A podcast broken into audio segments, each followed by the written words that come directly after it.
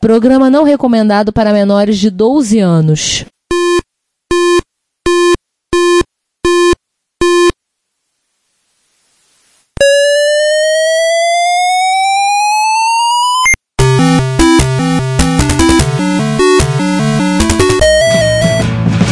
We bought it to help with your homework.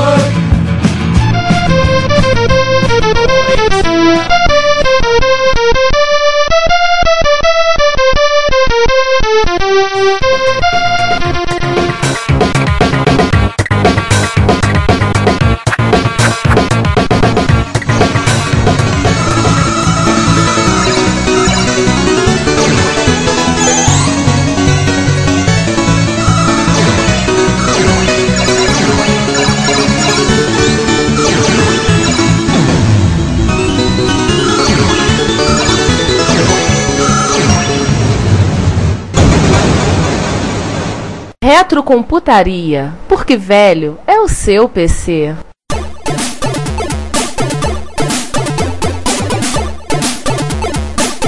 Bom dia, boa tarde, boa noite. Sejam bem-vindos a mais um episódio do Retrocomputaria. E hoje falaremos de uma empresa que significou muito na popularização dos computadores na Grã-Bretanha. Ah, então a Apple e o Steve Jobs? Não, estamos falando da Inglaterra. Hum, então a Clive Sinclair e. Não, o cara que nós vamos falar é Lorde. Ah, Lord Vader. Não, Lord Zanetti. Não! I quit. Lord Alan Sugar e Amstrad, seu poia. Olá a todos, bem-vindos a mais um episódio do Reto Computaria. E, como vocês perceberam, nós vamos falar nesse episódio sobre Barão, Lorde, Alan, Michael Sugar e a sua empresa, a Amstrad. Amstrad que não existe como empresa. Como nome? E o nome dele, afinal de contas, uma das suas empresas, afinal das contas, ele é podre de rico. A empresa Amstrad é a empresa mais conhecida por nós. Ele também é proprietário de avião, tem seus jatinhos da, da Embraer, tem uns que dois ou três Legacy. Se vocês ouviram, lá atrás a gente comentou numa sessão de notícias, fizemos um momento caras Oh yeah. sobre quando ele comprou um jatinho novo da Embraer e coisas do tipo. Aliás, ele continua até fazendo micros, né? PC compatível. É, É, mas, dessa vez mas vamos falar disso mais à frente. Isso. Dessa vez sem vilão especialmente convidado, afinal das contas ele foi demitido. Afinal das contas, pra quem não sabe, Alan Sugar é o Roberto Justus do Aprendiz Inglês. O americano é o Donald Trump. Especialista presente em aprendiz, depois pode comentar a respeito. Certo.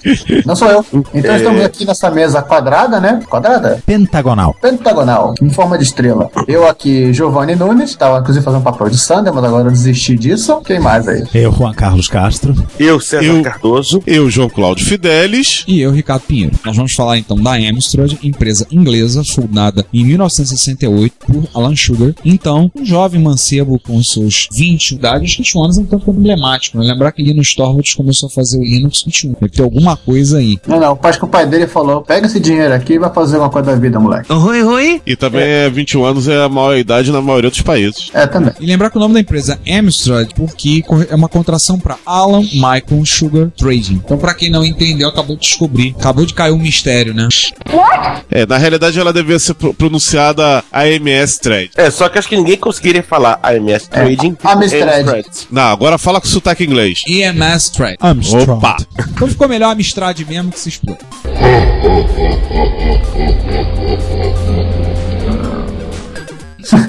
Era uma empresa na área de eletrônica de consumo, então que eles trabalhavam com aparelho de som, televisão, rádio para carro e o foco principalmente em apostar no preço baixo. Quase todas as empresas apostam no preço baixo, tudo bem. E trazendo equipamentos da Ásia, etiquetando com a própria marca. Tinha um detalhe, o Ricardo, que a Amstrad, como é que eles conseguiam baixar o custo? Eles usavam uma técnica que na época não era tão comum, que era a época de moldagem por injeção do plástico. Em vez de utilizar materiais, em vez de um processo de é, A forma. é que é vac- vacuum forma, É. né? Ele usava injeção por plástico e conseguia um preço muito mais baixo do que a concorrência. Hum, Inclusive, vale Então- lembrar que a, na Inglaterra tem uma legislação bem complicada para importação e ela, muita coisa ela quase que obriga a ser fabricada por lá. Para quem reclama do sistema brasileiro, né, por conta de compras vindo de fora, sabe que a Inglaterra é muito mais protecionista e muito mais chata com muita coisa. Ainda. Não para importação pessoal, né? O- o- os impostos são bem menores do que os maravilhosos 60% que a gente tem por aqui. É, mas o correio inglês em compensação. Ui! Ai, preço, ui. É, mas aí o ó, inglês não precisa Não. se preocupar porque lá os preços são justos.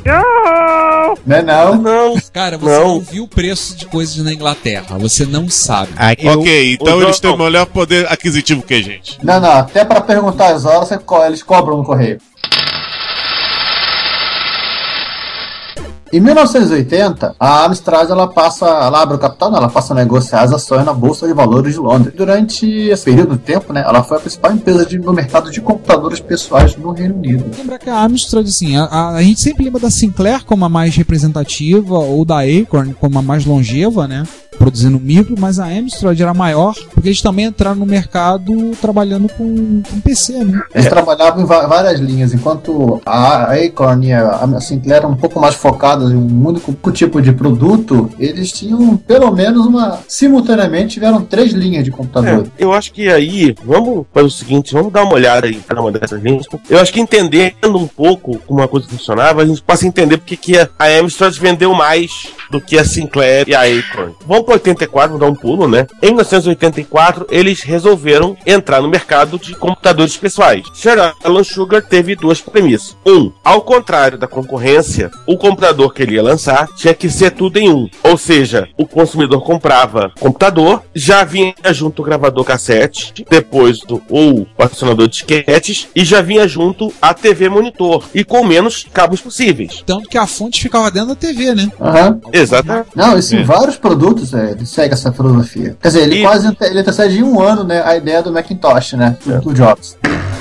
E o segundo, que é, que ele dizia que não devia ter cara de calculadora grávida, mas sim algo que se parecesse com um computador de verdade, como aqueles vistos no check-in dos aeroportos. Ou Né? seja, um teclado mesmo e não um tecladinho chiclete que a, particularmente a Sinclair usava. É porque a Sinclair usava, usava tecladinho chiclete, fazia aquilo lá pra baixar né? É. A Sinclair custava 100 libras, o equivalente hoje em dia em reais a 380 reais. Porra, 380 reais por uma É. máquina, qualquer que seja, em qualquer época, barato. Ao rei o Loga Sugar, que, que esse teclado do Amstrad realmente é muito bom. bom.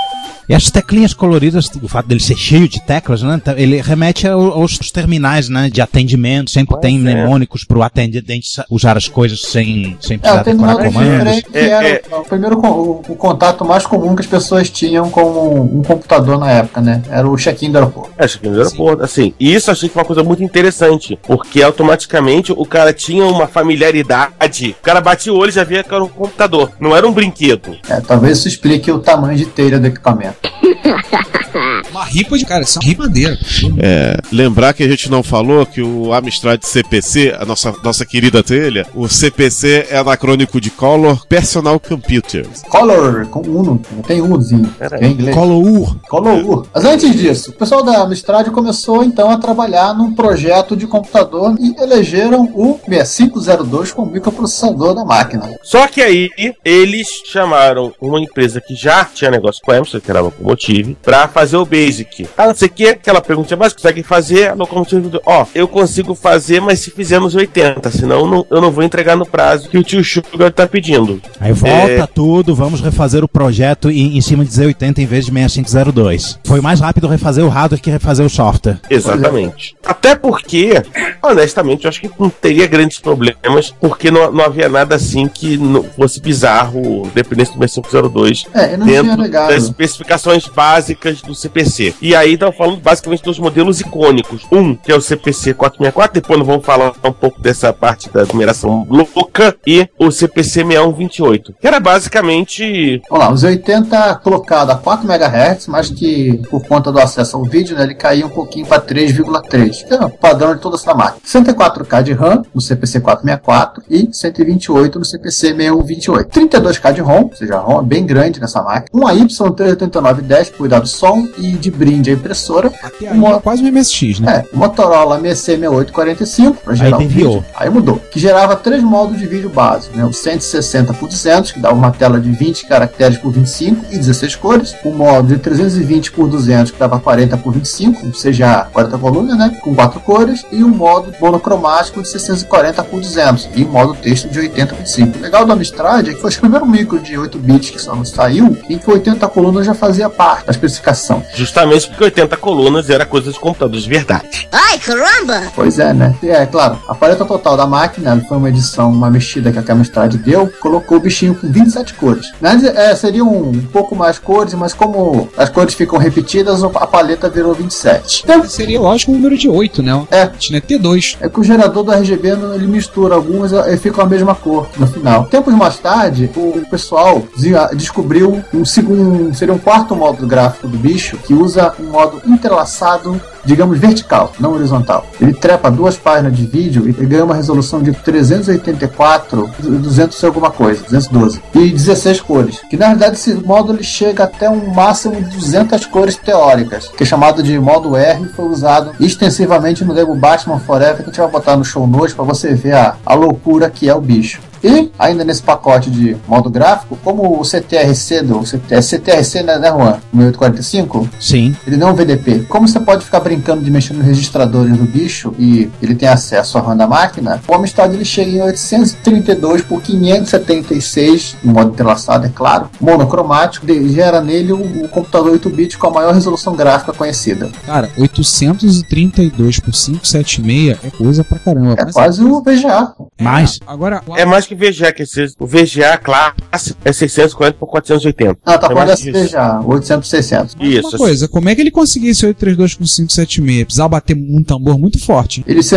mexe no registrador do, do CTRC e o bicho assim, ó, ou você mexe pra ele vai falando sincronia de horizontal, vertical e a RAM tá aqui. E o bichinho desenha na tela. Lembrar que o 1845 é o mesmo chip do VGA, né? VGA também? Não. Também. Só CGA. VGA, SGA, VGA e EGA. Os três usam o 1845. Tá, mas no caso o Zego VGA tem o código do 6845 dentro, mas só vai. Não, o EGA clássico tinha o 6845 ainda. Ah, e por fim, né, ele tinha um 8255, velho conhecido de guerra dos MSZ, chamado PPI, e uma ULA da Amstrad que fazia o resto da- das tarefas do dia a dia, né, comprar teclado, joystick, cassete, mapear RAM e tudo mais. Na boa, tirando a ULA, tirando o vídeo, é um MSX. Tanto que isso facilitou o porte de algumas coisas. No futuro a gente vai falar, o Symbols, por exemplo, facilitou muito. O Sim. desenvolvedor do Symbols, ele portou o Symbols do Amstrad para o MSX em dois meses. Em dois meses ele comprou o MSX, estudou a arquitetura e portou o código. Eu não sabia que o Simbos tinha nascido no Amstrad. Sim, ele Isso aí é, nasceu no Amstrad. ele é pro Amstrad. Gente, muita coisa nasceu na Amstrad. E muita coisa que a gente não sabe, né? Que a gente vai falar hoje. Aham. O CPC 464 tinha um gravador cassete embutido no gabinete, que é um treco que faz ele ficar um pouco mais comprido do que já é, né? E o CPC 6128, um acionador de disquete de 3 polegadas. Gente, só uma coisa, é um disquete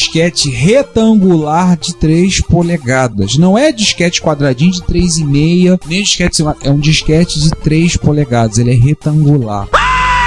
É Uma- um muito parênteses. O disquete 3 polegadas, que virou praticamente um símbolo, não só da Amstrad, como o. Da bizarrice britânica. Não, não, de Nebus britânica, mas da insistência do Alan Sugar, do stubbornness de Alan Sugar, foi produzido origi- originalmente pela Itachi. Tem uma lenda urbana que acho que nunca foi provada, provavelmente nunca vai se provar, porque acho que o, o Alan Sugar nunca vai confirmar ou não o tal negócio, que é que ele comprou essa, uma gigantesca quantidade de disquetes 3 polegadas na Ásia, e como ele já tinha comprado, ele utilizou nos micos. Olha, ele deu uma de André Tavares lá na Ásia e pediu uns 10 containers de drive de 3 polegadas. Olha, ô César, eu. Eu pra não, acho que Alan, Su- eu não acho que Alan Sugar vai confirmar isso. Tipo, que ele colocou os 3 polegadas porque ele já tinha comprado um monte e ele apostou e perdeu. Porque o mercado, como se sabe, migrou em massa pro 3,5. Não, os micros britânicos usaram direto o drive de 3 polegadas, não só a Amstrad. Agora, sabe onde é que eu vi drive de 3 polegadas? Numa propaganda da Sharp. Do Brasil quando lançando o Hot Beat. Se você procurar uma delas, na borda aparece os Sim, na Alemanha chegou a existir uma interface drive e um drive de 3 polegadas para MSX. E o pessoal está descobrindo agora que é, é drive de 3 polegadas para Apple II, que já tá chamando de cartucho, e drive de 3 polegadas para o Color. Nossa. Não dá ideia não que o vai querer comprar um. Era isso que eu ia falar. Apesar de ele ser, tirando a Inglaterra, quase ilustre desconhecido, o 3 polegadas teve alguma sobrevida no Oriente, mais precisamente no Japão, porque algumas máquinas usavam ele como padrão. Vou dar um exemplo que a gente viu recentemente, o Famicom Disk, Ah, mas aquele drive que a gente viu daquele equipamento era de 3? 3 polegadas. Mas aquele drive é Mitsumi, não é Itachi. Não é Itachi, é Mitsumi, mas é, o é, me- o mas mesmo padrão, mesmo. Mas é, é 3 polegadas. Outro também que usava, o da Nintendo é, um- é ligeiramente diferente o encapsulamento por questão de trava de proteção. Agora, o que usava e era idêntico era o Sega SC3000, que é a versão computador do videogame SG1000, que inclusive foi vendido na, na Austrália também. Existe um micro, que, se eu não me engano, da Itachi. Pausa pra fazer a pergunta pro Juan. Qual é o nome do computador que o Daniel comprou? MB6890. Posso estar enganado. de- é, Aquele cara tinha drive de 3 polegadas padrão. Ah, já também é da tem, né? Tá, Itachi. tá pra chegar não pra tem. ele. O que explica em parte por que o Collor tem drive pra ele, é capaz de ser o mesmo. Já É que ele uma usa ligação muito. 6809. É só o processador que tem em comum, é, né? É o padrão Suga, gente. Uma coisa, ele não tinha fonte de alimentação. Ah, como a gente comentou antes, a fonte era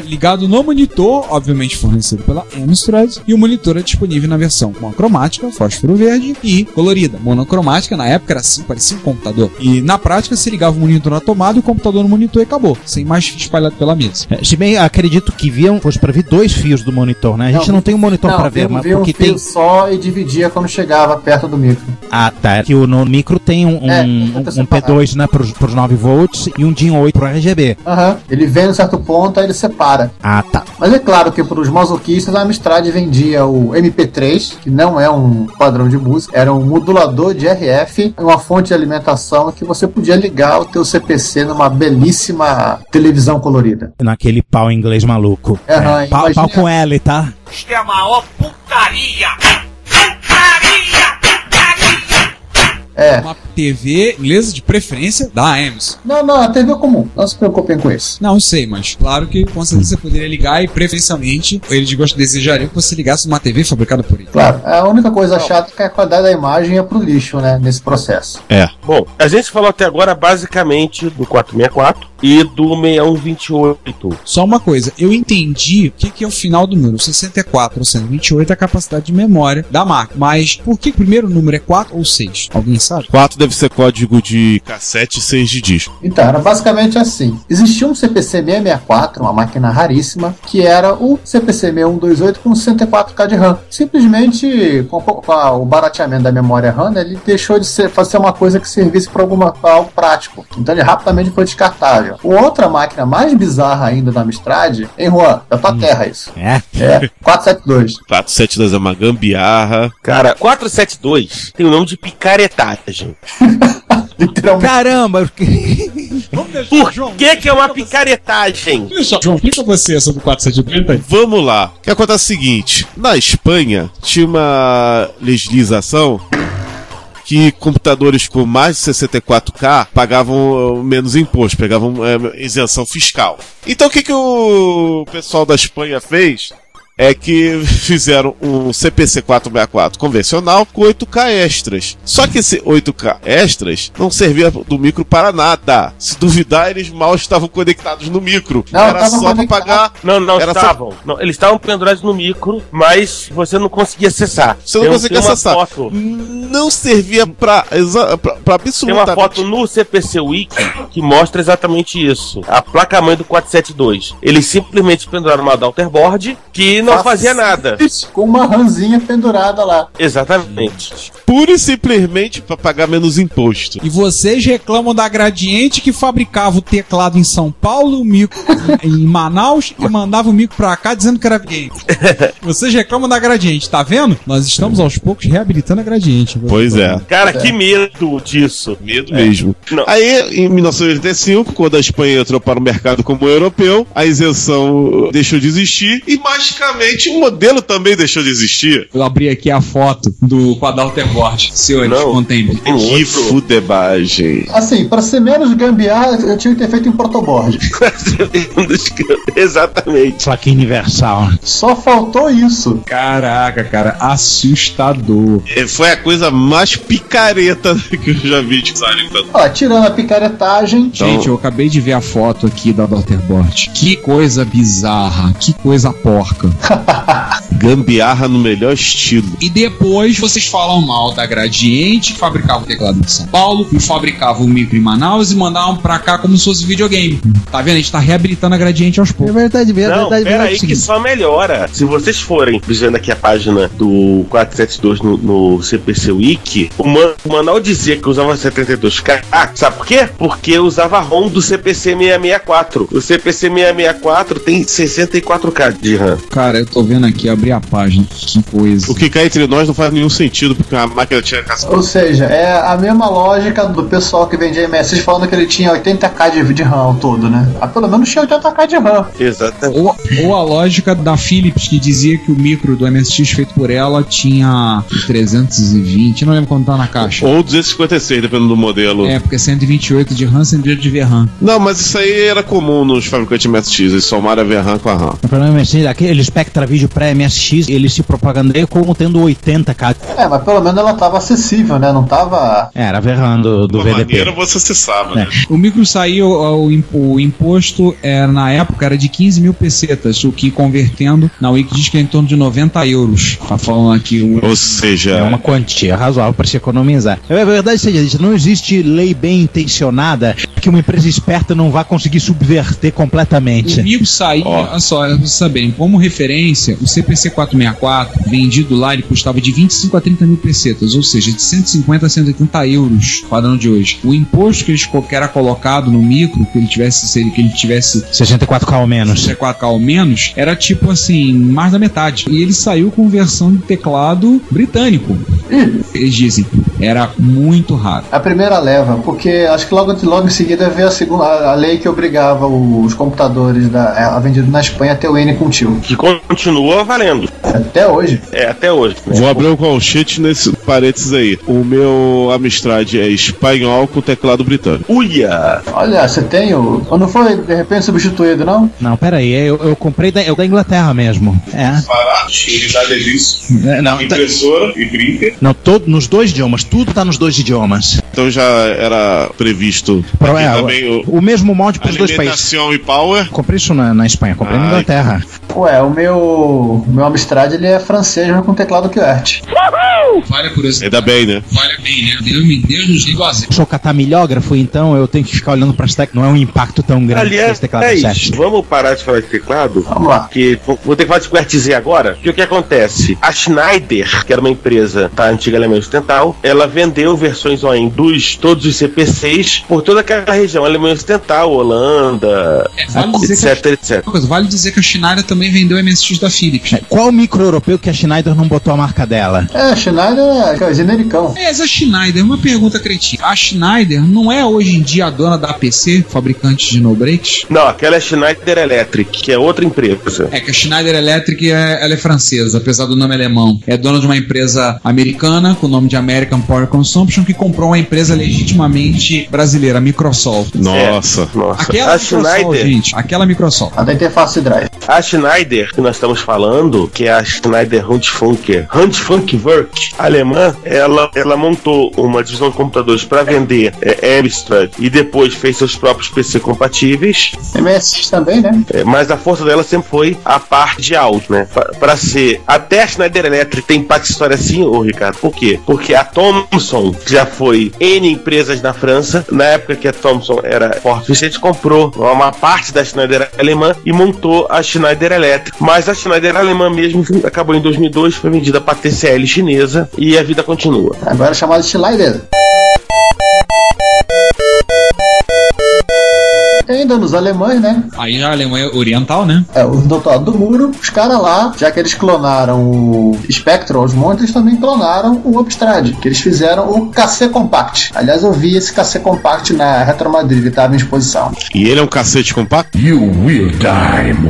Ele é compacto, sim. Ele é menor que a telinha aí, ele é bege. O que não é dizer muito, né? É, tem a foto lá pra quem quiser ver. E sim, você será com ele não tem gravador embutido, e foi talvez por isso que eu, na hora que eu olhei, eu não associei a um clo- ao clone do Amstrad. Sendo que essa Robotron é a empresa que ela, ela não via só de clonar, ela, ela fazia micros de arquitetura própria, o- o- baseados em 8080, 8085, né? KC85, se não me falha a memória, né? Robotron, Sim, que foi o mais popular. Na Alemanha Oriental, a Verbo Robotron, ela fazia de tudo. Bem frame também. A gente falou dela no episódio 33, que é o episódio que a gente falou da cortina de ferro. Se vocês voltarem lá, a gente comenta lá. Ela foi ela que fornecia na época para as empresas do Pacto de Varsóvia, ela que produzia praticamente boa parte da eletrônica, unidos Da- além do KC Compact, O esquizofrênico lá, que faz a alegria do Março, né? O Alesta 520EX, feito na Rússia no começo da década de 1990. Alestar ou Alesté? Alesta. embora seja escrito a leste. Não, gente, não tem a ver com o jogo da Compile, tá? Por favor. É, mas de certa forma tem a ver com MSX. MSX. É porque ele simula o MSX na base da pancada lá. É, ele é um Amstrad esse MSX, é um grupo, vamos dizer, esquizofrênico. Esse é meio Windows 8, sabe? Plá, plá, plá. É, tanto é que em termos de aparência, parece muito mais MSX do que o Amstrad. Tá, ele não sabe quem ele é. Então eu- os russos viram essa similaridade do Amstrad com o MSX e resolveram fazer um dois em um. Assim, tava no meio do caminho, né? Vamos fazer uma melhoria aqui. Vamos fazer um bem bolado, né? Uhum. Vamos. E falando em melhoria, lá no comecinho da década de 90, Começando da década de 90, a Amstrad tava vendo que tava rolando por aí e ela resolveu dar aquela funilaria, aquela lanternagem na série CPC com o CPC Plus. Ah, uma coisa que gente não falou, né? O codinome do, do CPC era Arnold. Por quê? Por causa da série Arnold, que eles gostavam muito, ou por causa do Arnold Schwarzenegger? Hasta la vista, baby. Não faço a menor ideia. Provavelmente deve ser o segundo. Você tá falando do desenho animado, ele só ia aparecer 10 anos depois. Pois é. É que eu tô falando o seguinte: alguns jogos de versões de CPC tinham como codinome Roland, que é uma, um anagrama pra Arnold. Nossa. Ah, vai entender, coisa de inglês. E eles lançaram o Arnold, a especificação Arnold 5, ou Arnold 5. O que, que era isso aí, gente? João, você que gosta de videogame, conta pra gente aí. Vamos lá. O Arnold 5, ou CPC Plus, ele teve altas melhorias no modo gráfico. Internamente, vários integrados viraram um ASIC só, né? E esse ASICão tem DMA, outro sonho dourado do Márcio, que é acesso à memória direta, Sprite, Multicolorido, multicoloridos que melhoravam muito a programação dos jogos, scroll por hardware e uma paleta de 4096 cores. Em resumo, CPC Plus era um 2.0 dois plus, né? Um MSX2 Plus. era o MSX2 Plus do Amstrad. E assim, outra coisa, eles modificaram a caixa, o case, né? Tiraram o visual telha, botaram mais um gabinete que era bege retro bright e com o estilo visual. Amiga, ficou com cara de amiga esse negócio. Only Amiga makes it possible. É, com cara do Amiga e do ST, aquele begezinho, carinha compacto, com o tamanho de um MSX mesmo. E foram lançados dois modelos: 464 Plus, com um gravador cassete embutido, e o 6128 Plus, com o drive de 3 polegadas embutido. Sim. E pera aí que a gente esqueceu uma coisa. Opa, fala aí. Porque vai se puxar pro nosso próximo ponto de pauta. Hum, Tinha entrada pra cartucho. sim. Tô vendo ele aqui, interessante. Tecla função do F0 ao F9, como se fosse o bloco numérico. Uma versão espanhola com N com tio, inclusive. É, o micro. Tem. É, é- ele em formato é bem diferente do M. Né? Inclusive, a própria ROM. Ficava no cartucho. Aí vocês vão perguntar por quê? Porque o Sugar pensou: vamos fazer a picaretagem que todo mundo está fazendo. Ai, caramba! E qual era a picaretagem moda no início dos anos 90? Transformar micro em console. Lembram desse episódio? Pois é. Episódio 14, pra quem tá lembrando, nós micros que viraram videogame. E vice-versa. Tudo certo, viraram videogame mesmo, funciona numa direção. É. Que aí a Amstrad lançou o GX4000. A que versão era console do 464 Plus. Do 6128. Não, 464, 64K de RAM. Cara, eu, eu tô vendo aqui na Wiki, tá dizendo que ele é baseado no 6128. Mas ele tinha quase 64K em vez de 128. Tudo bem. Enfim, Enfim, ele é baseado no Amstrad Plus e justamente capaz de ser a mesma placa, porque como ele não tinha a ROM, assim como o Amstrad Era a ROM, mesma placa. Ahá! Sabe por quê? Porque se você modificasse o bichinho pra adicionar um controlador de disquete e um teclado, você podia usar como um plus. E o que aconteceu? Eles tiraram tudo que não era relevante no videogame.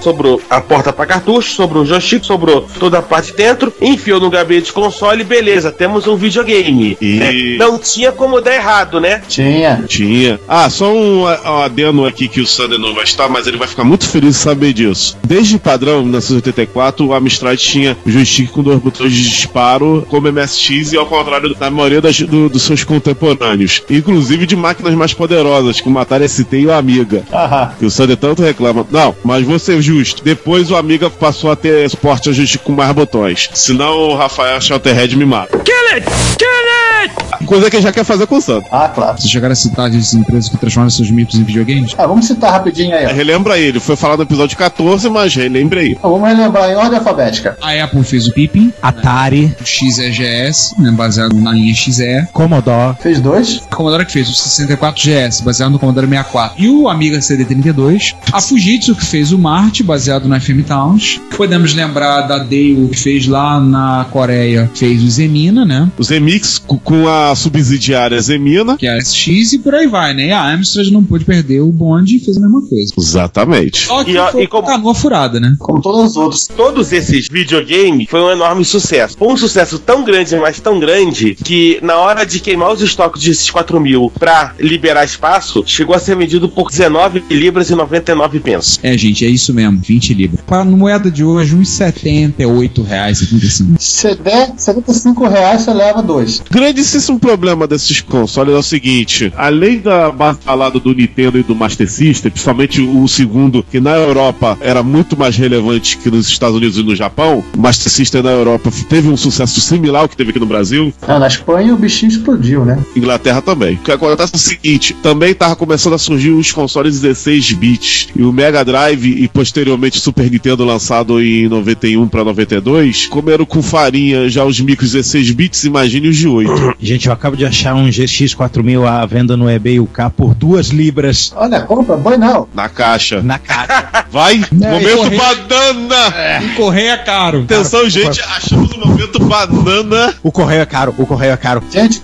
o momento balanço correndo ao vivo. O correio Momento é caro. banana tem coisa ao vindo. vivo. O correio é caro, já tenho coisa vindo. O correio é caro, já tenho coisa vindo. Não, não, vai, vai, já sai. Vamos, sai, vamos, Sai, Satanás! vamos! Raios, duas vezes sai desse orçamento que não te pertence. Ó, pra te deixar consolado pra entender que não vale a pena comprar. A Amstrad ela fez um troço pra evitar a pirataria de cartucho que já tava escorrendo solto na Europa nessa época. E ela conseguiu fazer aquilo que a Nintendo fez errado no NES, com aquele chipzinho que identificava a auten- a autenticidade local. O deles funciona e muito bem, por sinal. Ou seja, mal pra nós. É, não dá pra fazer multicart. Já fechei a aba do eBay. Ufa, mais uma Vamos aula falar então salva. da software. Vamos parar de falar de hardware um momento? Vamos falar de parar de falar daquilo que chuta e vamos passar a falar aquilo que xinga, que é o software. E vamos começar, já que a gente tá falando de videogame, vamos falar dos jogos. E já que a gente tá falando de caretagem, né? Estamos, Ó, e estamos falando de coisas inglesas, não podemos deixar de falar de portes safados de jogo de ZX Spectrum. Exatamente. Como vocês já perceberam, o Amstrad é, ele é bem comum em muitos pontos ao MSX. Logo, também ele é comum ao Spectrum, principalmente nos 80. Como ele tava ali do ladinho, já viu que rolou portes safados do Spectrum para ele. A resolução dele sendo, tendo quatro cores e sendo mais larga, né? Eles aproveitaram os gráficos e vamos que vamos. Mas eu acho que talvez tivesse menos problema por causa também dos 50 Hz. Era um meio que operava a mesma tensão e mesma voltagem. Fora que os portes Mesma eram frequência, você quer dizer. Meia frequência. É, fora também que eram portes oficiais. Então, é assim, eles eram melhores que os portes do, do MSX em sua maioria. O que não quer dizer muita coisa.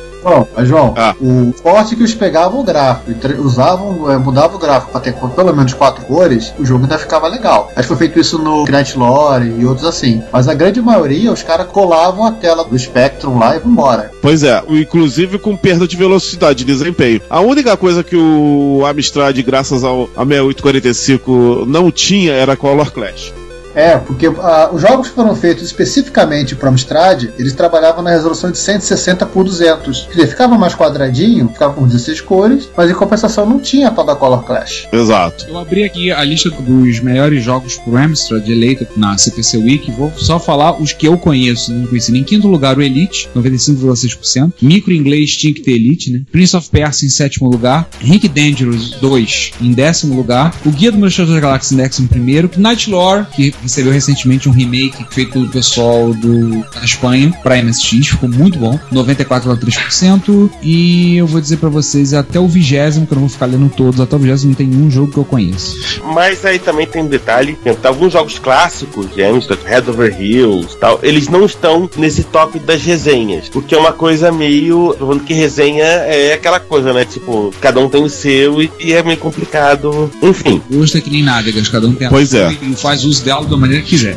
Bé! Meu Deus! Bom, eu acho que eu daqui fui o único que joguei jogos da Amstrad. Então deixa eu falar um pouquinho dos jogos que eu joguei, que também não foram muitos, mas deu pra ter uma impressão do, do bicho. Ao contrário dos jogos de Commodore 64, ele permitia você jogar no teclado como bom e velho MSX, inclusive configurando teclas igual ao Spectrum, a- além do, do joystick dele ter dois botões de disparo igual ao do MSX. É o que eu joguei. Eu joguei Comando, é um porte razoável do, do, do jogo, bem mais coloridinho que da versão do Spectrum, é interessante. O Arkanoid, que é muito bom, é um bom porte. Game Over Eden. O Ashbake, também é um bom porte, somente jogando no teclado, com as teclas 1, 2, 3. Joguei o Ghost Globes, também um porte bem legal. Eu rodei o Batman da Ultimate, que realmente é um porte direto do Spectrum, só que sem Color Clash e um pouco mais colorido. É o Batman tabuleiro isométrico? Batman tabuleiro isométrico. Ainda acho que ele jogo é uma tremenda picaretagem.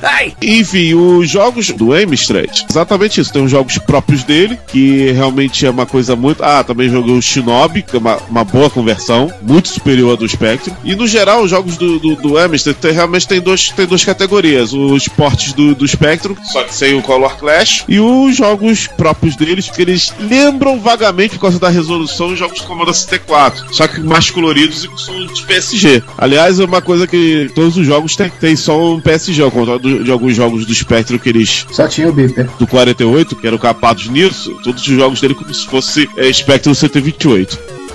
Retrocomputaria.com.br Esqueci. É um pouco mais nerd. Ah, mas é muito melhor. Bom dia, boa tarde, boa noite. Sejam bem-vindos a mais um episódio do Retrocomputaria, a sessão de é, blá, blá, blá, blá, blá, blá, blá, blá, notícias.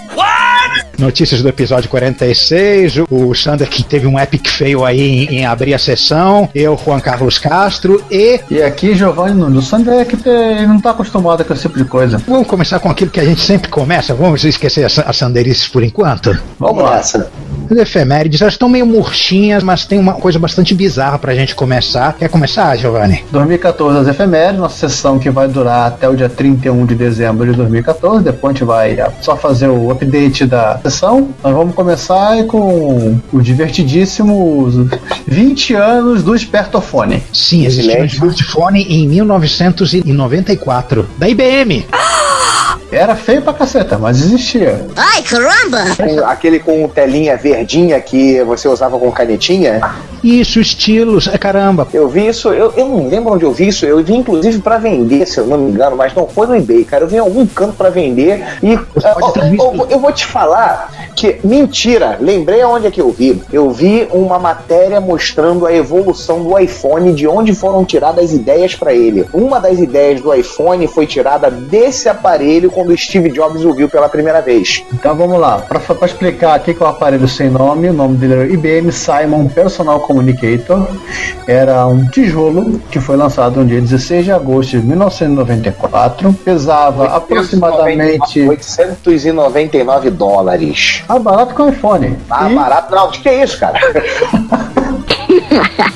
E pesava a bagatela de 500 gramas. Ah, e tinha apenas uma hora de bateria. É, igual o iPhone, pô. Não, o iPhone Nada. tem uma e meia, cara. Deixa Ah, de ser tá exagerado. cara, tá aí. Como é que você conhece um usuário de um iPhone e um usuário de outro smartphone qualquer? Ai, já começar a tofaguice. Sem nem olhar pro telefone. Como é que você sabe que ele é um usuário do iPhone?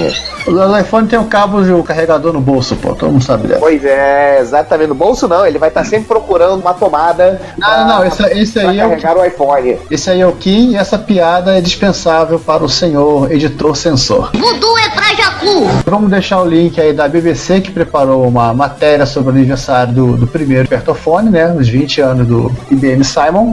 Infelizmente ele tinha um nome, não tinha um número, era IBM 4825 ou algo parecido. Por isso que dá você deixar engenheiro te escolher o nome dos teus produtos. Engenheiro Não, escolhendo não. o nome dos teus produtos dá nisso. Não, na IBM Setara. Já avisei que vai dar merda isso. E vamos agora, já que estamos falando em Tara, ao. O amado, o adorado Salve Salve com diversos portes, inclusive alguns que não têm o mesmo nome, que está fazendo 30 anos, o nosso amado Elite.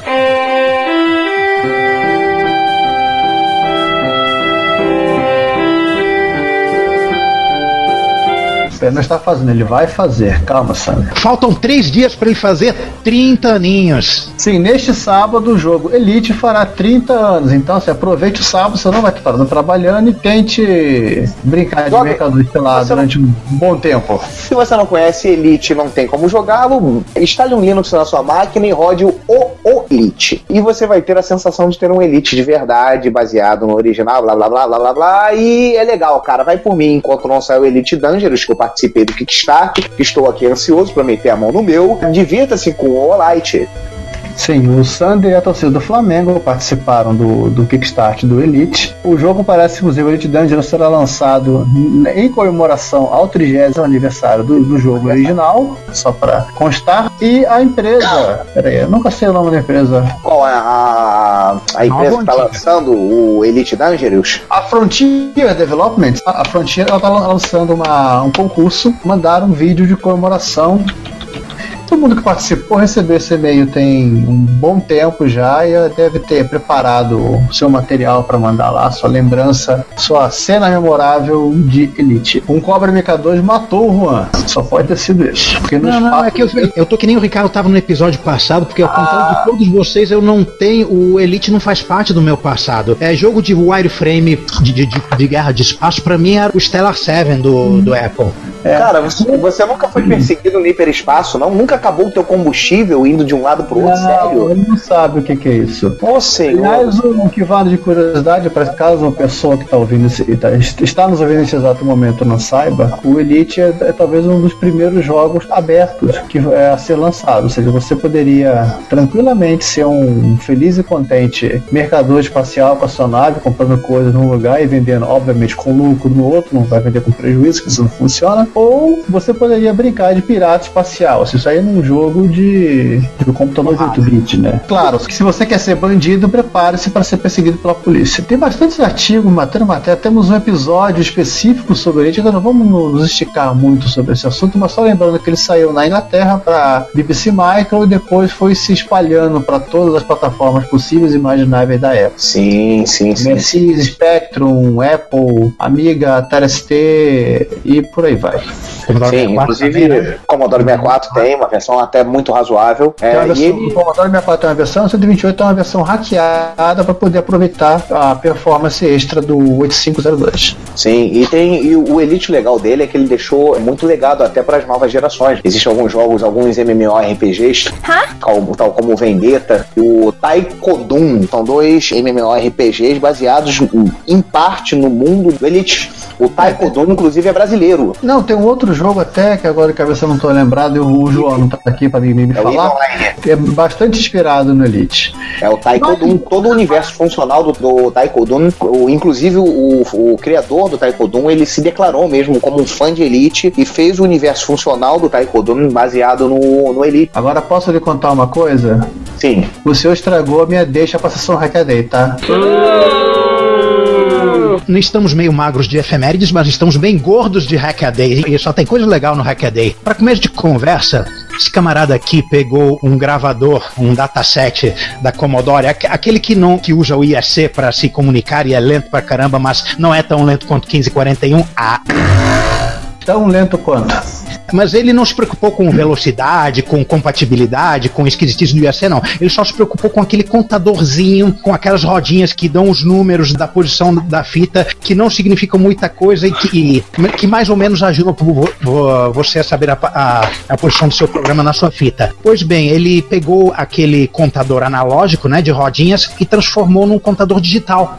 Usou um display de LEDs muito parecido com a- os displays de calculadora Texas e fez um circuito para fazer contagem a partir dos pulsos gerados pelo motor do contador original e conseguiu embutir isso e essa trapizonga toda dentro do, do Tá, eu gravador. posso, eu posso só fazer uma, uma pequena correção, só lá pra, pra corrigir o início. Ele não utiliza IEC, não, tá?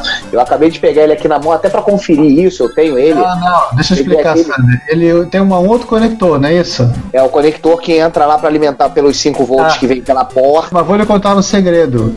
Isto aí é IEC. Ele, Pô, eu utilizo o mesmo ele sinal é, da IEC. ele é o dispositivo 7 da IEC. Que merda. Defon- Aquele, aquele conector lá atrás é todo o mesmo sinal do IEC, né? É, Mais alimentação de 5 volts. coisa que a porta IEC original não tem. E voltando, Ele pegou todas as partes mecânicas, tirou fora, exceto a necessária para gerar um pulso, para colocar um circuitinho com um contador digital para incrementar os números num display de LEDs, e ele embutiu isso dentro do gravador e ficou bem bonitinho. Parece até que era uma coisa de fábrica. ele botou um display de LED, mas tão perfeito, mas tão perfeito, com um numeral tão certinho ali, que você diz que ele nasceu ali. Se você pegar um desavisado e disser, ó, a Commodore fez esta versão rara que, que é com, com um display digital, vai Olha. colar. Ele Única no mercado livre. Quem é que Única no Mercado Livre.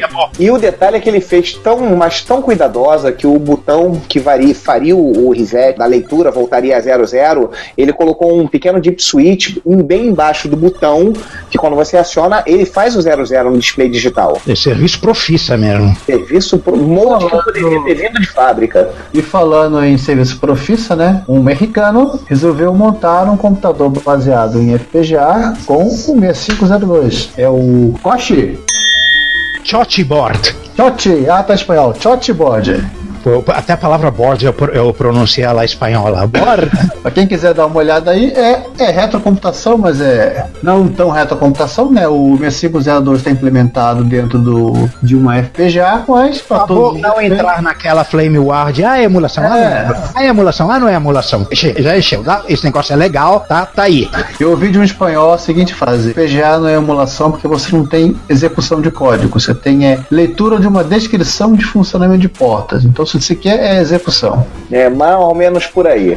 E o detalhe é que o- a plaquinha completa, ela tem uma memóriazinha da Samsung aqui, uma, uma S-RAM de 128K, ela vem com os reguladores, ela vem com leitor de SD, ela vem toda prontinha pela bagatela de 30 doletas. E sim, baratinho, porque vem do México. Sim, baratinho, porque vem do México, ele só tem, só cometeu uma gafe aqui na hora de descrever os donos desse processador. Ele fala que esse processador estava presente em Apple II, Commodore 64 e NES. Mentira, Commodore 64 é muito parecido, mas é um 6510. A diferença é que ele tem. O a- Commodore 64 é o 6502 transgênico, só isso. Mas para É, ele, ele tem porta IO lá, ele tem lá dentro uma UART e tem lá dentro uh, uma controladorazinha a mais, nada demais. Não, não mudou muita coisa. 6510, a única diferença é o ART e a controladora que ele tem a mais. Ele não contava com a sua astúcia. Hum. Aham. Não muda muita meleca, não é mesmo? Uma bosta, mas enfim, funciona. Tá bom, mandamos você lá para reclamar com o dono. Vou mandar aqui no, no inbox dele, aqui no comente aqui, ó, ficou bacana, mas você botou a descrição errada, valeu? Tá errado. Agora tá aí, curiosidade, eu sabia que o NES era um 65, mas eu não lembrava que era um 6502, eu achava que ele era um 65C02. Não, o NES também não é 6502, é um chip maluco da Record que tá com tudo embutido lá dentro. Entendi. O que vale é o core, tá? Não é a. Não é, é, o, Instruction 7 o é, que mesmo. va- é, o que vale é a Instruction 7 interior. Entendi. Inclusive, é, eu andei procurando essa semana pra ver se eu conseguia encontrar uma a Mimic Sparta, né? Falei dela, até me deu vontade de ter, mas infelizmente eu não encontrei pra vender em canto nenhum. Vocês conhecem a Mimic Sparta, né? This is Sparta! Sim, já falamos dela aqui, Sander. Pois é, pois é, pois é. Eu tava lou- louco atrás de uma dela. E depois dessa plaquinha de 6502, nós temos uma plaquinha de 6502, outra. Exatamente, em outro momento o Ricardo se materializou, né? O Scott deixou ele descer. Na verdade, eu pedi o doutor pra dar uma paradinha por aqui dar um pulinho. Seja bem-vindo. Welcome to the jungle. Nossa! Acrescentamos alguém e ao mesmo tempo vamos continuar no assunto. Fala, Ricardo, fala sobre esse cara aí. Plaquinha de 6502, mais uma, né? Estava falando no anterior, pelo que eu estava ouvindo antes de chegar. Na placa, pelo que eu tô vendo, é uma coisa relacionada à robótica. Robôs são sempre uma coisa, um meio muito interessante de entender sobre eletrônica. A primeira vez que eu me interessei por eletrônica na minha vida, eu me lembro, foi um projetinho bem idiota de montar um robô. Eu fiquei fascinado por aquilo. Aí, robô, Eu pensei, eu pensei que tinha sido naquela vez que você tentou consertar seu vibrador. Não, é, ele esquece que edita sou eu. Aí vocês trocam, tentou consertar como eu, que tentei consertar o meu. Pronto, só muda a frase dele.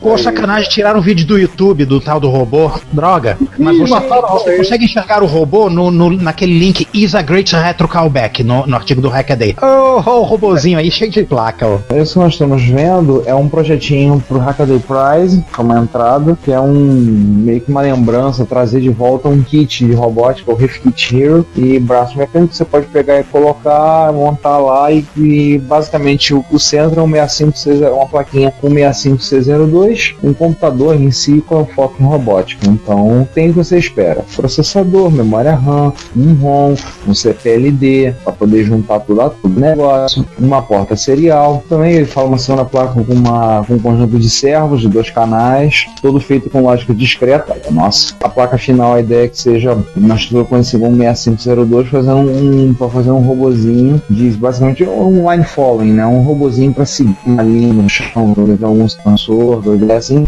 todo codificado o código em assembly de 6502. Tinha coisa mais. Você não dá pra usar o Arduino, não? Não é retro, Sander. Aí vem cá, quem foi que avisou pro Sander que hoje a função do João de atropelar os outros era dele, que o João era que o João não veio? Sindicato dos podcasters. Oi, oi. Ah, aí. tá. Hoje eles atropelar todo mundo, eu falei, pô, já não veio o João, o Sander resolveu fazer o papel dele hoje. Não, é que eu tô com o delay aqui. E eu tenho que atropelar a fu- a função do César, né? Eu tenho que em algum momento dizer este não é um podcast de blá. Você pode falar isso aqui, isso não é um podcast sobre trânsito, sobre atropelamento. Até porque aqui no Rio de Janeiro a gente não tem mais trânsito, né? A gente só tem engarrafamento. Então, falar de trânsito aqui não dá.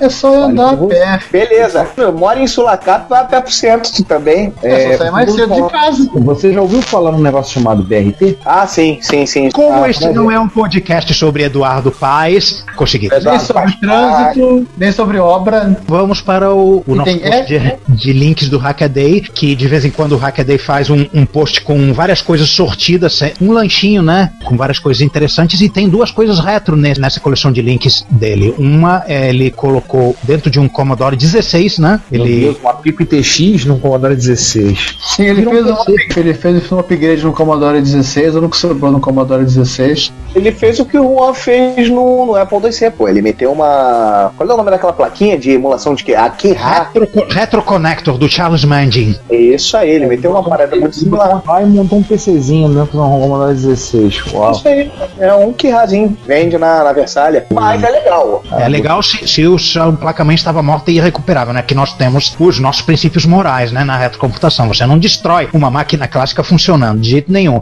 Ou, ou você é execrado, é, aí descobre você de piche, cobre de penas, bota numa trave e leva pra fora da cidade. Então eu vou contar um caso pior rapidamente aqui pra vocês ficarem mais abismados com essa teoria de que você não cata nada que esteja funcionando. Eu tinha sucata. Fim da história. Eu tinha um Commodore 64 jogado aqui pra retirada de peças. É bom você ter de vez em quando alguma coisa assim pra retirada de peças, mas já veio pra mim com defeito. Nosso querido André olhou pra cara dele: o que, que é isso? Tira a peça, ele tá maluco. Dá pra consertar, me dá aqui. O que é isso, cara? Isso não é Eu sucata. compro 20 reais. Já tirei LS74 daí, já tirei o conector da IEC, já tirei memória. Cara, essa porra daí veio pra mim sucata, tu vai consertar agora, mas ainda sem peça, ele deixa comigo. No dia seguinte me volta ele com a Commodore funcionando. Ah, ele comprou outro. Pior que não é, cara, eu conferi. É, ele voltou com a Commodore funcionando. E detalhe, teclado feio, faltando tecla, buraco no gabinete, que o cara fez um buraco no gabinete, sei lá pra quê. Ele trouxe a Commodore funcionando aqui. Ah, agora você não tem mais o, o seu doador de peças e você tem fica com aquele dilema, né? Você não tinha nenhuma dó de de estuprar ele e, e cometer todo tipo de abusos domésticos nele, agora não, né? Não, não, agora não pior. Agora não, eu ainda fico com receio de ter tentado matar com ele ainda vivo. Ele não tava morto, ele tava em coma. Aí sim, fomos surpreendidos novamente. Eu cortei pedaços dele com ele em coma. É quase igual, quase a mesma coisa. Pô, não é não, cara. Pô, Tá, mas agora, de agora, agora, Sandra, nós vamos ter que fazer uma. Vamos ter que compensar esse assunto aí do, do, do Commodore 16, que a gente não sabe se estava morto, estava vivo e virou um PC. Vamos falar sobre um carinha comentando também nesse mesmo link do Hackaday, um pouquinho mais pra cima, tá, gente? Falando sobre a aventura de montar um cabo DB13W3, aqueles cabos maravilhosos que a Sunspark e a Next utilizaram para fazer um cabo de vídeo do NextStation. Meu Deus do céu, eu lembro desse cabo. Jesus amado. É o tipo da coisa que eu digo. Tipo What de the cabo- cacete é esse conector? Que, que, É um DB com é um conector o resultado de uma noite de amor entre um conector de paralela de PC e um cabo da net, não é isso? É mais ou menos por aí. Eu tenho muito parecido aqui da Octane. Que coisa mais escalafobética, que nos credo. É, é devia onde ficava o RGB. Uma devia ter- aventura, É, é, essa- o cara é quis fazer o dele, né? Porque esse tipo de cara você consegue achar adaptadores no eBay se procurar com calma. Não é difícil você achar esse cabo. Às vezes você compra no eBay e você encontra já o cabo pronto. Talvez não pro Next, talvez um cabo da Sun. Faz lá em cima dele e você monta. Foi caso, é. eu meio da eu compro da Sam. Que é mesmo que é quase a mesma coisa. E o legal é que para nossa diversão, esses pininhos aí, o, o A3, o A2 e o A1, se não falha a memória, ele só tem o RGB. Ou seja, o principal. Cara, na boa. Ele não simulou esses três pinos. Ele acho que ele, o ele criou um monitor monocromático. Eu tô olhando o, o- o álbum do Flickr. Mas tem uma coisa. O Next preto e branco. O Next é preto e branco, é o que eu ia dizer. Eu- eu- Ah, em nenhuma ser. das fotos eu tô vendo nada que simule aqueles três pinos redondões. É que aquilo na verdade não é um DB15, é um DB13W3. É o seguinte, o A2 sinaliza o, o, o verde ou então o monocromático. Isso deve ter feito do monocromático, já que o, o Next. Ah, não, dele- não, não, não. Achei, é isso mesmo, Giovanni. É o primeiro que você falou mesmo aqui. Achei o datasheet dele. O A1 é o vermelho, o A2 é o verde, o A3 é o azul. Se você não quiser utilizar o colorido, você abandona o A1 e o A3, utiliza só o A2, que aí ele vai ser o cinza pro crom- monocromático. E aliás, seguinte, crianças, se vocês não sabem o que o que, que o. Já que os três pinões fazem RGB e tem mais um conjunto de 10 pininhos, a gente não vai contar o que os 10 pininhos fazem. Curem lá na Wikipedia. Gente, mas é muita coisa que você fazem. Não tem nenhum pininho escrito não conectado. Não, tem, tem, tem, tem sim, tem sim. Ele tem ou, ou por exemplo, pino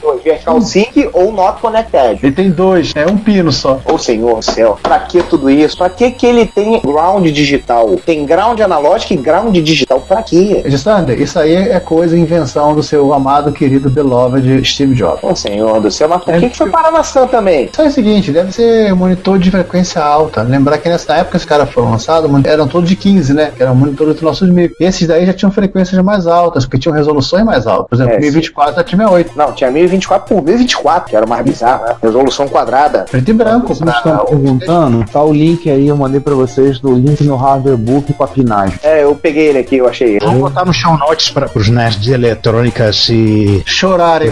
Detalhe, três pinos de terra, tá? Pois é. As 12 Usarem ou praticarem a autogratificação, né? Se é que vocês me entendem. Pois é. E assim Aí. encerramos o Hackaday, né? Não, não, ainda tem um Arduino com 6800. Ou seja, um marrom que não é um marrom. Não. É.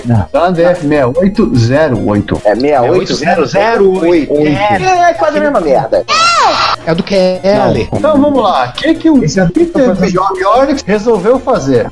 Ele pegou um Arduino e resolveu botar para fazer multitrap do 68008. Ou seja, o Arduino finge pro 68008 que ele é uma Apple. Ou seja, vocês vão ver a foto lá, tem um miojo macarrônico e um Arduino que jura de pé junto com o processador que ele é uma memória de somente de leitura. Ele poderia perfeitamente usar uma PROM para fazer o computadorzinho baseado em 68008. Mas, mas por que? Mas por que? E a graça? Fazer das coisas? Por que eu, por que eu posso fazer? Por que eu posso fazer da maneira mais fácil eu posso tornar a coisa de uma maneira mais divertida? É a regra do eu posso. Porque eu posso. Quilo por que quilo, né? Não brinquem não com essa brinca isso aí, que você pode, se você conseguir pegar o código que ele usou no Arduino, vocês podem fazer um multicart para qualquer, qualquer computador clássico que tenha cartucho, tá? É verdade.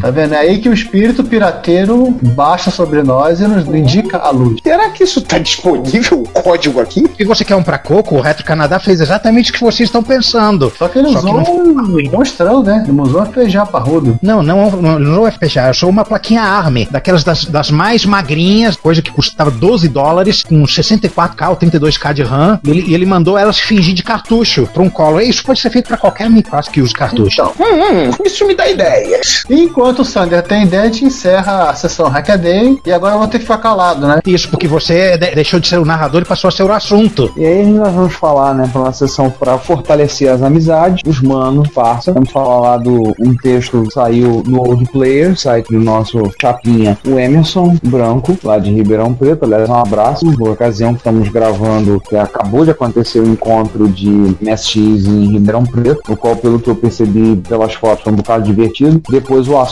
a pessoa que é o assunto aí vai depois comentar um pouquinho como é que foi o encontro. E ele tem um- uma, uma conversa com esse cidadão aí que parou de falar agora, vocês já perceberam, que é sobre o Flappy Bird para MSX, que vocês já sabem, foi desenvolvido pelo Giovanni, ele fez agora a versão, inclusive em assembly, muito bonito, muito bacana. Versões para rodar em MSX1, MSX2, Turbo R, tirar proveito do Turbo e fazer mais um monte de coisa para você poder sentir prazer em enfiar os cornos do passarinho no cano. E aí tá uma- um bate-papo lá com o Giovanni um- sobre o código, sobre como foi feito. Aliás, lembrar que é open source, você tem uma conta no GitHub, vá lá baixar a sua versão para dar uma olhada, ver se aprende alguma coisa, deixa de ser fresco, de dizer que ah, eu não consigo, ah, eu não faço, não sei o que, ah, não tem programa, não consigo aprender, jogar a culpa nos outros, vai lá e faz. E no artigo tem um bocado das referências todas usadas pela figura que está ao nosso lado, na outra ponta da mesa, falando sobre o que, que as ferramentas que ele usou para desenvolver, para como ele fez para produzir o código, produzir o, o jogo. Vai lá, vejam, visitem, curtam, tá maneiro, tem vídeo, tem, tem link para baixar, link pro post, pro post lá no Plus, que aliás, de passagem, é um, não sei se a gente pode adiantar, no período mais recente, é o post mais lido. Com méritos. Por merecimento. Realmente, realmente tem que concordar que vindo do Giovanni ficou muito bom, cara.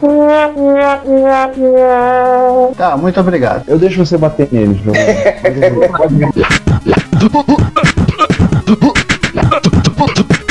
Aliás, Ricardo, não precisa ter conta no GitHub pra baixar o código fonte, não, só pra operar. É, eu esqueci, eu esqueci que eu não preciso. Eu não tenho conta no GitHub, toda hora eu tô baixando alguma coisa. Vamos então falar então das notícias, das notícias Nossa, mais sim, importantes, vai, aí né? Eu posso citar só duas coisas sobre o Flappy Ele tá no, tanto no catálogo Generation MSI já, os caras cadastraram lá, e tá num outro site que agora de cabeça eu não tô conseguindo recordar, que é um, também um catálogo de software eh, de MSI da Espanha. MSX Games World é um projeto do Konami. Surgiu pro mundo semana passada, se eu não me engano. Muito bom, por sinal. O Uriel comentou, na, Uriel comentou na, na MSXBRL sobre ele. Bem bacana. Então vamos às notícias que abalaram o mundo retrocomputacional nos últimos 30 dias. Então começamos a comentar nas notícias das mais lidas, comentadas, faladas, vilipendiadas e outras usadas no Retrocomputaria Plus. Ironia cruel do dia, que um post do Juan falando, já que nós falamos no episódio recente sobre TI-99, TMS 9900, sobre o trabalho do Hank Niskor, que estava escrevendo um livro sobre TI-99 e estava desenvolvendo software para TI-99. E em um dado momento, ele vendo no noticiário, a Texas abandonou o mercado de microcomputadores. Então, de uma para ele tinha dois projetos e passou a zero. Ele e o editor dele, desesperados, cara, a gente tem que escrever sobre outra coisa. Então, vamos escrever sobre algo que a gente tem certeza que vai sobreviver por bastante tempo, vai ser uma coisa bem estável e que é, é, e o nosso livro vai dar lucro. Vamos escrever sobre o. PC Júnior! É, é- é muito azar, né? Pô, É um double fail. Fatality. Isso foi estimulado pelo post. A gente já falou na outra sessão de notícias que o Bill Witt vai escrever um livro sobre TI 99, tá? Maneiro. Aí o pessoal falou, ah, fala sobre isso, fala sobre aquilo. Aí o cara contou essa história dele num, num e-mail pra lista. Cara, eu, eu achei a história tão engraçada que, que eu postei uma mensagem pedindo permissão pro cara pra traduzir e reproduzir no, no Plus. Ele deixou. É simplesmente hilário, né? Se não fosse Imagina, imagina a cara deles alguns meses depois depois. Deve ter ficado que nem a ilustração que eu botei no post, né? Antes que, que as Sanderices voltem de novo para nos assolar, já que falamos de um epic fail, vamos falar de um outro epic fail, mas esse é um epic fail que a gente fala desde o início dos tempos, né? A origem Ah. da maldição do 41. Da onde vem a história do 1540? É, deixa eu só contar rapidamente. Eu não vou contar a história, eu vou contar a história desse Se artigo. vocês não leram o artigo que explica sobre a maldição do 1541, nós não vamos resumir aqui. Então, se você não leu ainda, vai lá no Plus e vale a pena. Tá, então agora eu posso contar. O Emil ia postar isso no retrocomputaria do grupo do Facebook, só que parece que o Facebook não deixou ele escrever, escrever- deixar esse breve comentário sobre o 1541. Aí ele mandou pra mim por e-mail e eu transformei num artigo. Breve padrão é mil, né? Claro. Aham. Tem, claro. E é muito bom, gente, muito bom. Leiam, vocês vão entender os motivos e toda a carga que há sobre o 1541, os motivos por que as coisas acontecem daquele jeito. Ô, delícia, só saber que ele era pra ser pelo menos, mesmo sendo ruim, mas ele seria pelo menos quatro vezes mais rápido se não tivesse que manter retrocompatibilidade com o VIC 20. Só isso Olha, já uma felicidade. 1571. Ele seria o 1571. Ele seria o 1581. 71. Não, tem o 81, é o de 3,5, né? Sim, criança. E as 5 mais estão muito piadistas hoje, né? né? Porque o, o- o terceiro lugar também é uma piada. Aliás, uma senhora piada, uma piada épica. O cara pegou o vídeo da luta do Neo contra os capangas do Merovingio em, em Matrix Reloaded, aquela luta nas escadas na, na- na mansão, e botou uma sonoplastia de videogame de 8 bits. Ficou engraçado para a genitália masculina. Vocês têm que ver esse vídeo. Gente, é a zeragem da internet até o fim dos tempos. Veja com som alto. O cara tem um primor no trabalho da edição dele de inserir os áudios exatos no momento certo e você, você vê aquilo ali e encaixa com jogos de 8 bits de uma forma assim inacreditável. O melhor é o som das pessoas falando. Eu, É. eu, eu no eu quase caí no chão quando o cara começou a falar. Aliás, diga-se de passagem, já que falamos em jogos de 8 bits, né? Teve um quiz. O, em segundo lugar, nós temos um, um post de um, um quiz que, que eu resolvi postar uma foto de uma, de uma trapizonga, de uma gambiarra gloriosamente linda, cheia de uma placas gambiarra. saindo em cabo flat e, e botões. É maiúsculo. É uma gambiarra no sentido mais bíblico de ser. Aí botei as pessoas para adivinharem. Quem adivinhou, eu não me lembro quem adivinhou. Eu. Não, Foi você, não foi você. Não, Não, é. Independente. Você adivinhou, mas você adivinhou de uma maneira independente. Você adivinhou pelo Facebook e o Murilo Queiroz adivinhou pelo blog. Ah, sim, verdade. É porque por acaso ele esteve no, no Computer History Museu, onde o objeto está lá descrito. Na verdade, estava do protótipo do Atari 2600, com várias coisas que viraram chip customizado e implementados como um chip discreto, né? E você ficou aquela coisa linda de ver. No Gradiente e o F-Life. É, Agora, mas se parece passagem- que Gradiente utilizava a trapizomba como coisa para usuário final, né? Agora de passagem, depois dos 12 comentários, eu queria apenas citar o comentário do Stefano. Acabei de molhar as calças. Nada mais a declarar sobre isso. A, a gente chama de porno não é à toa, né? É. Que fique bem claro que nós ainda apreciamos o outro tipo de porno também, tá? Videogames e computadores, exatamente. tá, tá. Ok, ok, boa resposta. E para encerrar a sessão de notícias, vamos comentar sobre os dois eventos que ocorreram recentemente. Um foi a Retro Rio, aconteceu no dia 16 de agosto de 2014, no novo local que nós conseguimos, temos agora, no Centro Socioeducativo Lar do No bairro do Caxambi. Todos nós fomos abrigados lá, né? Nada como um lugar feito para abrigar crianças carentes, né? Que somos nós. Pois é, né? Então foi lá, o, o encontro aconteceu. Foi um encontro muito divertido. Tivemos a presença de alguns amigos que vieram de fora, tiveram de São Paulo, como Rubens, com esposa, Pac-Man, com a atual, agora esposa, né? Esposa. No- nosso amigo expatriado Giovanni, tá exilado ainda em, em Campinas. O mais o Também, que veio com a Kelly. Sim, tivemos as pessoas do Rio também. Tivemos uma variedade razoavelmente grande de equipamentos. Algumas pessoas que estavam lá para outras atividades no espaço vindo visitar e que a gente chegou, chegou para falar para mim, o pastor lá da igreja virou para mim no, domingo- de manhã, virou para assim: Gostei do teu pessoal, gostei mesmo, achei muito legal, hein? Achei divertido. Quando é que vai ter o próximo? Ah, assim, outubro. Ah, se der, eu vou dar uma passadinha, eu quero ver mais. Então tá, né? Gostou, tá bom. One of us, one of us. Teve Apple 2GS, teve MSX, teve FM Towns, tivemos um Spectrum, Apple II. Atari 8 bits, Atari 16 bits. O Itachão do, do, da- do Daniel, que o peso de papel mais, o peso de papel mais caro da face do planeta. Não, não é peso de papel, é a mesa. A mesa mais cara. A mesa mais cara do planeta que veio com direito a monitor e drive que pesam o dobro do computador. Ele faz o que quando estou em parece leve. Mas em compensação são dois drives que não carregam nada porque não tem software pra ele. Ah, Pelo menos para 1540 tem de software. zoar, fala garoto. Vez dele, falar em Estão coisa falando, isso, estão falando isso só porque ele comprou mais um? O...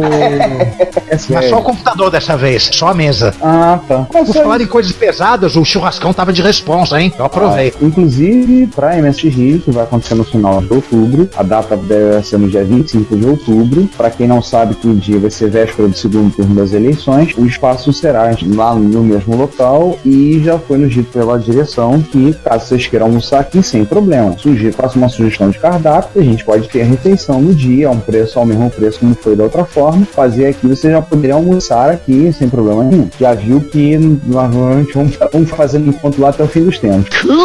Aí, você não sabe da maior. Falar em segundo turno, eu fui convocado para ser mesário. Leva o micro, Daniel. Não, não, eu vou no dia tá às 7 horas da manhã na Tijuca, sendo que no dia anterior eu, eu vou ter comido aque- aquela cavalice similar a. a Uh, vai, não, vou- não vai prestar, caramba. O espaço foi, foi aprovado, o pessoal gostou bastante, as instalações são muito bacanas, temos de espaço, o custo ficou bem compatível pro, pro encontro, pro, pro orçamento do grupo, então, pra todo mundo que veio foi divertidíssimo. Todo encontro junto à Fudebada sempre é divertido. E aquela extensão elétrica tensa que você e o Rogério fiz- fizeram funcionou, não incendiou a casa, ufa. É, cara, tu também, aquelas duas extensões que só em material custou quase 130 reais. Cheguei na loja de material e disse, eu quero cabo grosso. Aí qual que eu falei, olha, vou ligar um monte de equipamento nele, preciso de 30, duas extensões de 30 metros. Só, só, o, cabo acho que é de 15 milímetros, sei lá. Eu falei, olha, eu preciso de um cabo bom, de qualidade, que aguente tração, tudo. Aí ele foi lá na paraquedista, pegou, chocou lá dentro um cabo grosso, né? Ai, meu Deus. Cabo bom, cabo forte. Quando não tiver encontro, se você quiser fazer cosplay do Whiplash, né, do, do filme Iron Man 2, também rola, né? Também. Só não queira cortar carros de Fórmula 1 ao meio, porque eu gosto muito de carros de Fórmula 1, eles não eu devem também. ser ruins, tá? Eu também gosto de carro de Fórmula 1, não vamos cortar com carro de Fórmula 1, não. Mas aquela extensão, assim, já é patrimônio do grupo e vai ser usado nos próximos encontros. Então, se vocês puderem, estejam presentes, vai ser no dia 25 de outubro, a última MS Rio do ano de 2014, no mesmo local, vou dar do número 103. Aguardem maiores informações no Rotarinho Plus. Faltou falar do FM Tal, tô, faltando falar do FM Tal, ex-derretido do, do João. É, o FM Tal sem teclado, né? É, e do PC 88 que ele levou, mas não ligou. Não, PC 6001 e o Coco que o Daniel levou, né? Sim, tem uma, foi, deu fazer uma foto de vários arcanoides num lugar só. Ah, te- teve, teve amiga também, eu levei uma amiga 600. Eu falei do amiga, tipo, Também de novo encontro. Olha o preconceito. Vamos vou pra Ribeirão? Vamos voar para Ribeirão Preto. Giovanni, o senhor que esteve presente, foi o vilão especialmente convidado para Ribeirão Preto. Conta como é que foi o encontro. Vamos lá, o evento foi no mesmo lugar do ano passado, né? Biblioteca Central da USP de Ribeirão Preto. Felizmente não fomos afetados pela greve. Estavam presentes além do pessoal de Ribeirão, né? O Emerson, o Belavenuto, a Trinca de Ribeirão, né? O Luca e companhia. Veio o pessoal de São Paulo. Tava lá Raimundo Nonato, que depois do almoço desapareceu. Foi fazer um tour gastronômico, né? Fazer um tour etílico pela cidade. Fomos saindo de Campinas, eu, o Alfredo e o Emiliano. E o Arthur, filho do Emiliano. Ou seja, a, a atual trinca de Campinas, né? É, mas um, uma, tá mais pra uma quadra, que tem o Arthur. Three and a Half Men, né? Por aí. Que mais? O, o Carlos, pai dele também foi. A Demi apareceu no, no começo da tarde do primeiro, dia, do primeiro dia, só fiquei no primeiro dia, tá? Verne, vendendo seu, seu kit de coisinhas, um monte de pessoal. E, obviamente, quem mais? O Kim, né? Ah, Kim, seu separável menino prodígio, o Daniel Ravazzi. Coitado. Cada um com a cruz que merece carregar. E, claro, o pessoal de Ribeirão que também apareceu por lá. É, tem as pessoas também de Ribeirão, pelo que eu vi, faltavam algumas pessoas que eu não conhecia de vista, né? Eu, Marco Antônio, eu vi as fotos dele, teve algumas outras pessoas que eu olhei assim, na junção de lá. Agora, a pena que não esqueceram de avisar o Renato de Giovanni, né? Pô, que bizarro, porque o Divino tava na lista da, de, de inscritos. Uma pena que ele não foi. E você esqueceu também de citar, já que as pessoas estava o Luciano Sturaro, né? Ah, o Sturaro e o Gessel Júnior. E o Gessel Sênior também aparecendo. Inclusive, o senhor Gessel Sênior ajudou o Emil a, a consertar o, o MSIs árabe. O que aconteceu comigo dele? Troca de capacitor, mas ele, tem, ele deu todo o apoio quase logístico ao reparo. Se você olhar as fotos no, no, no Plus do Emil, você vai ver lá o senhor Gessel Júnior ajudando. Hum. Já temos posts no Plus com fotos da MSX Ribeirão, é? Não sei, na, no, a foto do Emil tem. Eu vou ter que fazer um artigo para isso. Ele já está feito, vocês que estão ouvindo, ele já está feito. Isso que é legal de viajar no tempo. O pessoal aproveitou bastante para consertar hardware. O o Alfredo aproveitou para corrigir o bug do PV7 com o SC da Konami, que inclusive o Werner mostrou na caixa, tá falando não ligue num PV7, o Mukirana, compra MSI de verdade. O Emil consertou duas máquinas dele, o AY e uma a outra máquina, agora não lembro. E eu aproveitei para levar aquele micro que eu comprei do João, aquele HB10 que o Werner me emprestou a fonte para verificar se aquela porcaria ligava ou não. Ligava?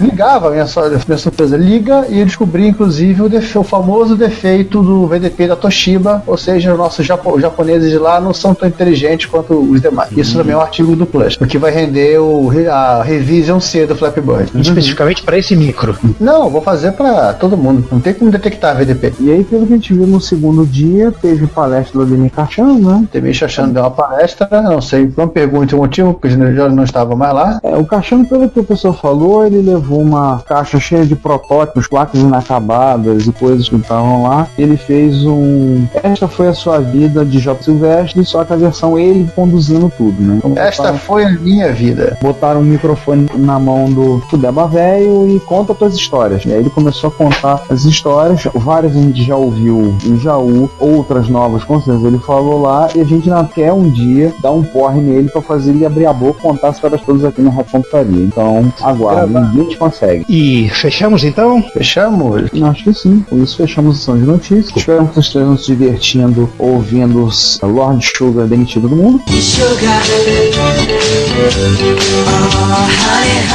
Aham, exceto nós, e exceto ele próprio. Aliás, alguém já achou outro dia uma foto do Alan Sugar na época do lançamento do Amstrad. Eu vi a primeira reação quando mostrei um trabalho. Eu disse: Caraca, parece um ator de filme pornô. Ô senhor do céu. Eu pensei rigorosamente a mesma coisa quando vi o, o filme Microman. Mas tá tudo bem, era um ator interpretando. Aí fui ver Não, a, fo- não, a foto não, do. Di- Não, é, é a cura. É fiel, foi uma É, representação. ima- é imagem de arquivo. O filme Microman, eles simplesmente eles fizeram uma mistura de documentário com ação. Os ingleses fazem muito isso. Agora, por ocasião dos 50 anos de Doctor Who, eles fizeram um telefilme chamado An Adventure in Space and Time. Eles dramatizaram o início da série. Então, desde a concepção da série até a passagem do primeiro para o segundo Doutor. E eles fizeram, dramatizaram, enfatizaram algumas coisas, usaram cenas de arquivo, mas usaram, então fizeram isso. Então, eles é muito da cultura televisiva deles. Então, o Microman é nesse formato. O americano também faz isso de vez em quando, né? Os Piratas do Vale do Silício, né? Do Gates Não, do Jó. Pirata do Vale do Silício não foi só filme direto, não tem nada É filme, de. é filme direto. É documentário. Um esquema de documentário usando, misturando cenas de arquivo com Ah, material tá, é uma coisa como tem essa do Adventure Space and Time, como teve com o Microman, que é anterior e outros. É que os americanos, quando fazem cinema, eles trocam todo mundo. E todo mundo tem que ser bonito. Tanto que a pessoa mais feia do filme é mais bonita que você. Wasted. Pô, isso é, isso é qualquer um, cara. Isso é fácil.